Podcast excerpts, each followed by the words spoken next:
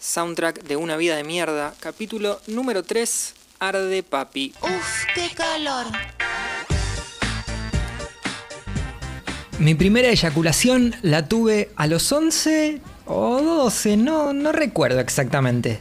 Había visto una película en la tele, la cual tampoco recuerdo con precisión, pero puede que haya sido alguna de Bruce Willis, duro de matar, capaz, no sé. Creo que una de esas. Y en un momento había una escena de sexo. Muy entre comillas lo digo porque era como una escena sugerente, pero obvio, que no se veía nada.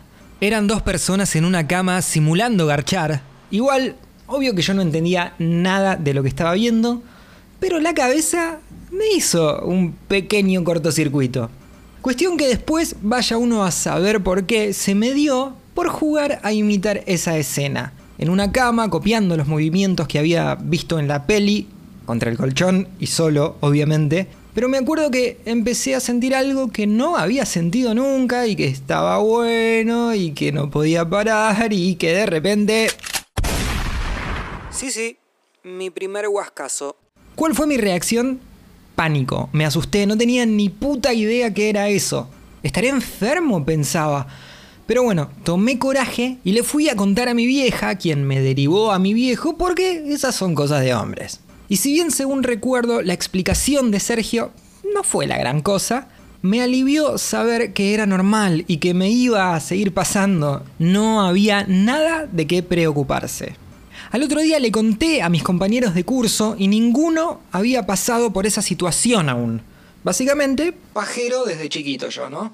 Un par de meses más tarde tuvimos la única clase de educación sexual de todo el colegio y era ese video de Johnson y Johnson pedorro que te dejaba más dudas que certeza. Pero bueno, colegio de monjas, así que básicamente la información había que buscarla por otro lado o en el peor de los casos, aprender a los golpes. Por un tiempito después de esa primera eyaculación sentí algo de culpa y aunque me había dicho mi viejo que era normal, bueno, supongo que por haber sido criado en la tradición judeocristiana, evitaba volver a pasar por esa situación, pero no iba a pasar mucho tiempo hasta que empezara a escuchar música. Y sobre todo ver MTV y Match Music, con lo cual, más allá de disfrutar de la furia de Jonathan Davis cantando Freak on a Leash, o soñar con formar una banda y ser brillante, bueno, también empecé a estar expuesto a imágenes que hacían que las hormonas se me descontrolaran un poco. Tiene cara de boludo, pero así como lo ven, se clava cinco pajas por día.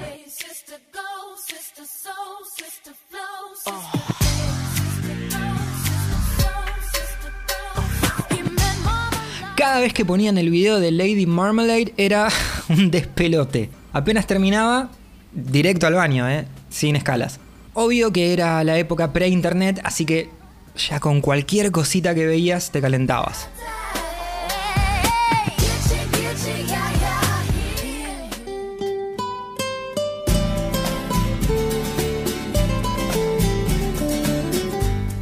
Otro video que capaz es raro pero que me quedó grabado en la cabeza es la versión de Something Stupid que hicieron Robbie Williams con Nicole Kidman. Lo ves hoy y medio que te cagás de risa, pero tenía un par de tomas sugerentes, ¿no? Ahí ellos dos en la cama. Aparte, qué linda Nicole, la puta madre, qué linda.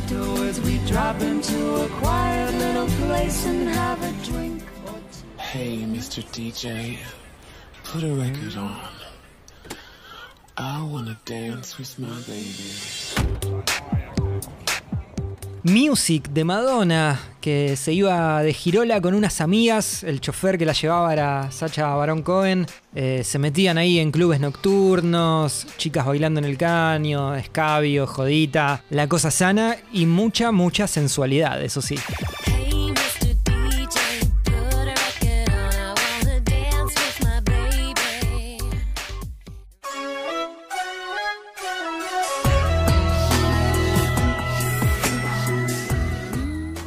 La reina indiscutida de mis masturbaciones adolescentes, como no podía ser de otra manera, la señorita Britney Jean Spears. Te diría que, que todos los videos, ¿eh? el de I'm a Slave for You o el striptease con, con Satisfaction en los premios MTV, pero el video que más me marcó es el de Don't Let Me Be the Last to Know, el que está ella en una isla desierta con una malla de crochet blanca, una cosa así. Divina, ella divina en, te diría que es su mejor momento.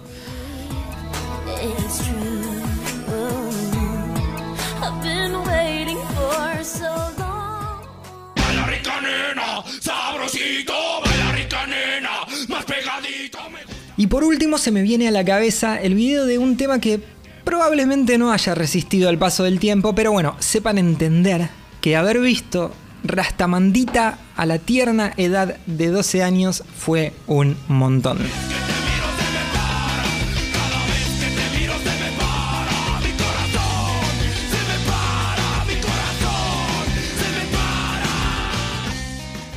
Obviamente no soy ni el primero ni el último que se ha calentado con un videoclip. Deje su mensaje después de oír la señal. Hola a todos, soy Jessica La Mónica Lima, alias Jessical, y les quiero contar eh, cuáles son los videos que me despertaron sexualmente, podríamos decir, junto con las canciones, porque el video sin la canción no es nada.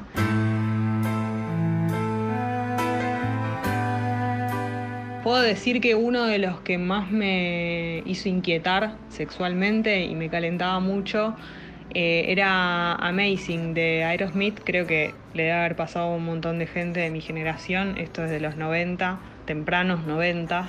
Ese video, eh, el chaboncito se hace como una realidad virtual y está con Alicia Silverstone.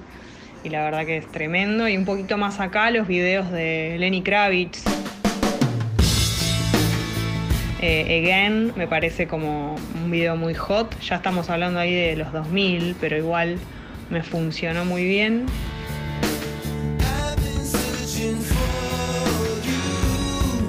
Y bueno, para siempre los videos de Ilia Kuriaki, por supuesto, una banda de la que soy y fui muy fan cuando era adolescente, así que mm, puedo decir que el video de Barajame es un video que me, que me ha hecho generar muchísimas fantasías.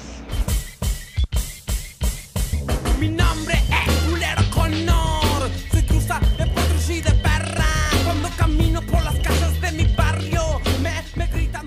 Hola amigues, ¿cómo están? Soy Augenoni y la verdad es que cuando me comentaron sobre el eje o, o la temática de este episodio del podcast, eh, me vi altamente interpelado. Come here, baby. Iba a hablar de un solo, de un solo video, pero en realidad es una dupla que formó ese tándem con Crazy y Amazing de- del disco Get a Grip. Los recuerdo perfectamente, protagonizados por Lip Taylor y Alicia Silverstone. Alicia Silverstone está en los dos. Y me acuerdo que me, generaba una ebullición, por no decir la palabra calentura, que es una linda palabra, digámosla. En Crazy había como toda una cuestión ahí de, de dos chicas que se escapaban del colegio y que bueno, tenían una aventura en la cual terminaban en una especie como de, de lugar donde Liv Taylor bailaba para Alicia Silverstone y eso era súper, súper sensual.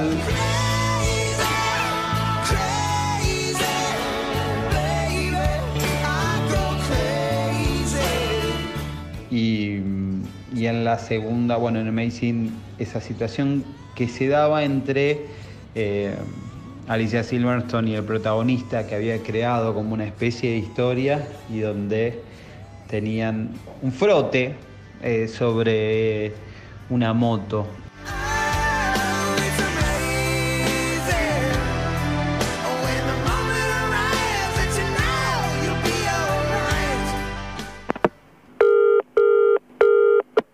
Arde, papi.